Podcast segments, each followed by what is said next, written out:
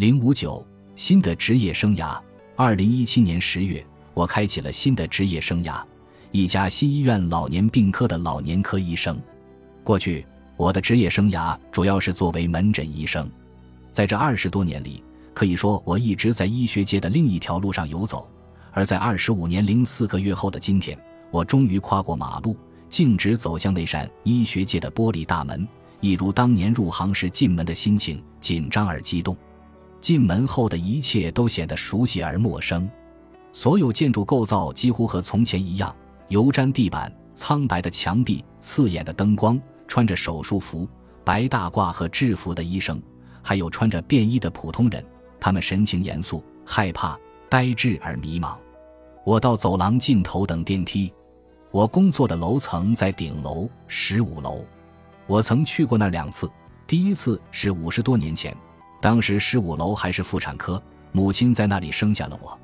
二零一五年，妇产科搬进医疗中心最新、最现代、获得立金级认证的未来式医院综合大楼。该大楼所在的位置曾经是一片沼泽和西湖。第二次造访是上个月。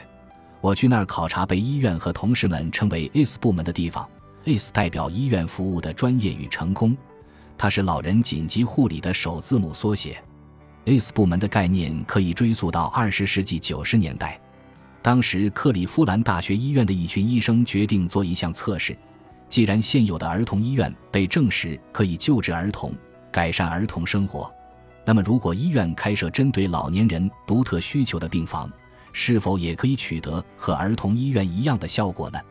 这个想法很有意义，而且行之有效。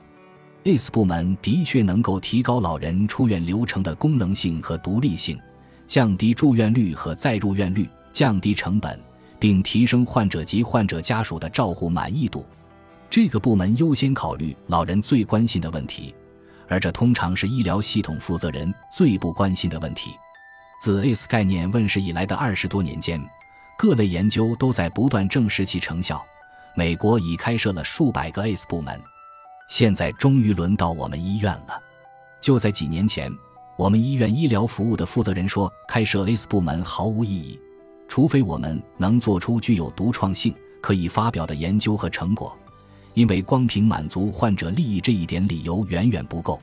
现在高层的想法正在改变。我在这家医院待了二十五年，第一次看到“老年衰老”这些词出现在医院的战略计划上。这并不是说我们医院很滞后，因为在美国共有五零零零多家医院，其中大多数都没有开设 ACE 部门或其他老年医学部门。老医院楼的病房情况和我当年做实习生时几乎一样。第十五层是一个长矩形，矩形的三面都是靠墙设立的病房。中间区域是护士站、药房、简易厨房、住院医生工作室和办公室。走廊两侧都刷了新漆，还有沿着走廊新装的扶手。在较远的小角落里，设有一间放置软椅的多功能室，不过没有任何标识提示这里供患者和家属使用。无论从装潢还是环境角度来看，这里都看不到一点绿色，当然也看不到任何互动的高科技的有趣的设施。不同于新医院的病房，这里没有自然光线，在室内分不清白天和黑夜。长长的走廊上也没有工人休息的椅子。具有讽刺意味的是，在这个体制化的标配环境里，有一面布告栏，上面贴着各类成功老人的照片。一位百岁老人在跑步，还有一位高龄女性在劈叉。她把一条腿站在地上，另一条腿沿着街灯灯柱几乎劈成一百八十度。我在八岁或十八岁的时候就做不了这个动作，当然现在也绝不会尝试。医疗人员围着电脑，护士站挤满了管理人员和护士。我站在对面，努力摆出一种愉悦、期待的表情，希望可以引起他们的注意，但没人抬头看我。于是我沿着走廊往里走，听到一个患者的咒骂声，另一个患者的呻吟声，还有很多机器的滴滴声。面对这些。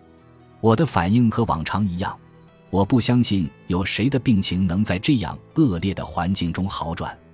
This 部门针对的是虚弱的老年人，即处于人生第四阶段而非第三阶段的老人。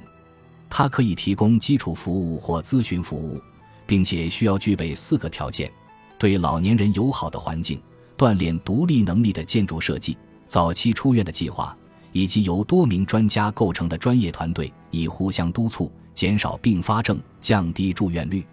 特殊设计的医院环境通常包括铺有地毯的地面和供患者用餐及家属探访的公共休息室。地毯防滑、防噪声，有助于更好的睡眠，同时更有居家的氛围，可以缓解患者的恐惧和担忧。人们在社交环境中用餐，可以吃得更多，吃得更好，而且这样的用餐环境更有乐趣，减少孤立感，让用餐时间变得让人期待。我们医院没有这些设施，不过有其他锻炼老年人独立能力的设备，比如新装的走廊扶手，可以保障老人安全行走；还有病房里显示日期的大标牌和写明当天治疗安排的白板。部分病房装有高架马桶座圈，方便患者独立如厕。研究调查显示，出院计划应该及时启动。专业团队中的社会工作人员及项目经理负责确认代办流程。并帮助患者回家，但我上班第一天就发现项目经理并没有来参加 AS 例会，而且他们的主要目标只是尽快将患者送出医院。至于离开医院后是回家还是去其他的医疗机构，似乎无关紧要。有效的 AS 部门还有最后一个重要条件，即拥有一个由护士、医生、助手、营养师、社会工作者和康复理疗师共同组成的跨学科专业团队。这个团队应定期开会，讨论患者的医疗照护方案，并减少可避免的并发症。我们确实开了类似的会议，但是康复人员没有资格参会，护士经常缺席，似乎没有人期待团队里的其他人员出席。我们总是在学术上强调循证医学，但医院显然认为在对待最高龄的患者时没必要遵循这一原则。这是新的领域，同事们告诉我。而且这是向前迈出的一大步，起码要五年的时间，要耐心一点。我知道他们说的没错，但要知道，在为癌症患者、儿童或孕妇新开设的医院机构中，至今没有一家低于行业既定标准。我们不是唯一一家用这种方式照顾老人的医院，而且我们医院的治疗效果要比大多数医院好得多。但我怀疑我们是为数不多的对设备不足、人员不足、实证不足。患者照护管理不足等现状感到如此满意和感激的机构，上班第一天感觉好极了。我喜欢我的患者，也喜欢与职业治疗师和物理治疗师合作。尽管他们无法参加团队会议，但他们都很敬业，对待老人很友好。一切都是崭新而令人兴奋的，一项紧迫而美好的事业拉开了帷幕。第二天。我就意识到，除了物理治疗师和职业治疗师，似乎没有人喜欢这项新增的 ACE 咨询服务。在我接触过的许多基层护士中，只有两位护士看起来对这项业务很感兴趣、很投入。项目经理总是不见踪影，我不明白为什么他们总是在和非团队成员谈话。几位被咨询的医生回复敷衍，而大多数医生完全不予回复。每个人都在向我清楚地传达一个信息：这项新业务虽然被人知晓，但它是在大家的反对声中投入运作的，所以大家对它的出现和入侵感到不满。他们没有意识到 ACE 部门要解决的问题，而仅仅认为这又是一个官僚主义的烂摊子，浪费了他们宝贵的时间。第二天下午，一个护士问我能否去帮助一位明显感到不适的患者，他的医疗方案毫无效果。护士带我走向走廊，只给我看一位瘦小的、意识不清的女性。患者躺在床上，一边扭动身体，一边呻吟。棕色的皮肤呈现浅黄色，就像毫无弹性的卫生纸一样披在她的身上。从门口看去，我和护士的感受一样：乔治亚生命垂危。我在电脑系统上查询乔治亚的信息，他已经住院好几个月，主要在重症监护室。因为他要求使用一切方法，所以尽管他的器官在接二连三地衰竭，医院还是采用了这种治疗方法。他的家人有一段时间没来探望了，他们选择尊重乔治亚的治疗意愿，所以现在的他没有接受姑息治疗，而是插着粗大的静脉输液管进行一轮又一轮的血液透析。我曾给住院医生打电话，对方说现在还不想放弃，想再试一试。我提出了另一种想法，但无济于事。每次经过乔治亚的病房时，他都在蠕动呻吟。当天晚些时候，他们在他体内插入导管清洗血液。两天后，乔治亚的家人们来医院，说乔治亚绝不会想这样活着，意思是我们医院的照护让他痛苦。那天下午，乔治亚搬去临终关怀套房，没过多久他就安详地离世了。第三天。我坐在一间无窗病房的电脑前，听到大厅对面一位年轻患者在痛苦的尖叫和咒骂。前一天我也听到了同样的声音，癌症正在吞噬他的器官。和昨天一样，我出门问有没有需要我帮忙的，但被告知一切都在掌控中。回到病房后，我戴上电脑专用眼镜，发现还是看不清电脑上的电子病历。为了更好地适应新岗位。我决定着手解决这个问题。我打电话给信息技术部，他们说没办法帮我，于是又打电话给设备公司，对方说我们医院可以申请一台新电脑，六个月内可以到货。我又打电话给故障联络人，他提出了替代方案，但我在电脑上尝试时发现并不奏效。那位患者依然在门外尖叫咒骂。透过病房的小窗，我看到了他房里的工作人员。看到他的长袍正被脱下，露出那些死黑的皮肤。后来，这位患者好像觉得舒服些了，希望医生能想办法让他这个状态持续到早上。我回到电脑前，眯起眼睛开始工作。当天早上晚些时候，我进行了一次医疗咨询。拉斐尔将近九十岁了，是个棒球迷。我们聊得很愉快。他说自己每天都会去家对面的公园散步。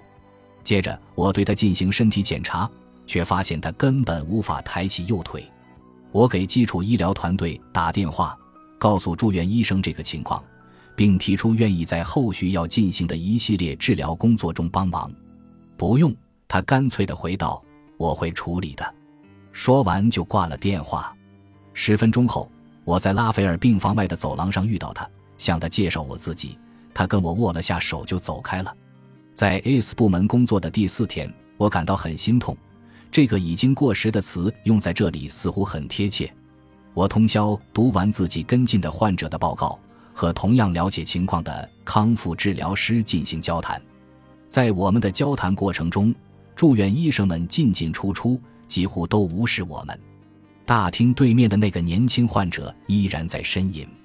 我查阅了一些 X 研究论文，试图找到病例选择的标准。因为到目前为止，我们医院还没有标准。我挑了几位当天上午要就诊的新患者，检查他们的病历，然后沿着走廊往前走，走去一间很暗的小房间。房里有一部电话，但房门被反锁了。由于 X 部门的负责人不在国内，我就给第二负责人打电话，告诉他我非常抱歉，但我无法在 X 部门继续工作，我真的做不到。他很友善，很热心。但他越是友善，我越是感到崩溃。突然之间，我不明白自己为什么要做一名医生。我感受到满意的创伤。自入行以来，我所见过的、做过的可怕的事，以及其他人承受过的痛苦，这些甚至发生在一个所有人都努力互助的地方。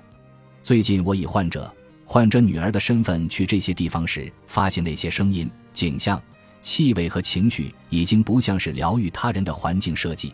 而更像是降低折磨程度的设计，也许是我的职业浩劫还没有完全康复，也许是面对如此令人窒息的痛苦，人到中年的我再也无法抑制作为人类的正常反应了。除了对医院环境产生不适感，我在道德和哲学层面上也备受煎熬。我们的医疗中心终于开始关注老年人，这是好事。而且我很高兴听到高层开始使用诸如“老年人友好医疗系统”等术语。世界卫生组织将其定义为可以满足老年人需求的系统。随着年龄增长，人们的健康需求趋于复杂，整体趋势为躯体功能下降，患一种或多种慢性病概率增加。现有医疗系统通常致力于治愈急性疾病或急性症状，并倾向于采用分离式。分散式的治疗方案缺乏包含照护人员、医疗环境和医疗时间的协调性合作。医疗系统急需被改造，以确保运用循证医学治疗手段，满足老年人需求，并预防其晚年对护理保健的过度依赖。尽管我很欣赏我们机构终于开始对老年人给予一定关注，但我担心 S 部门不受欢迎。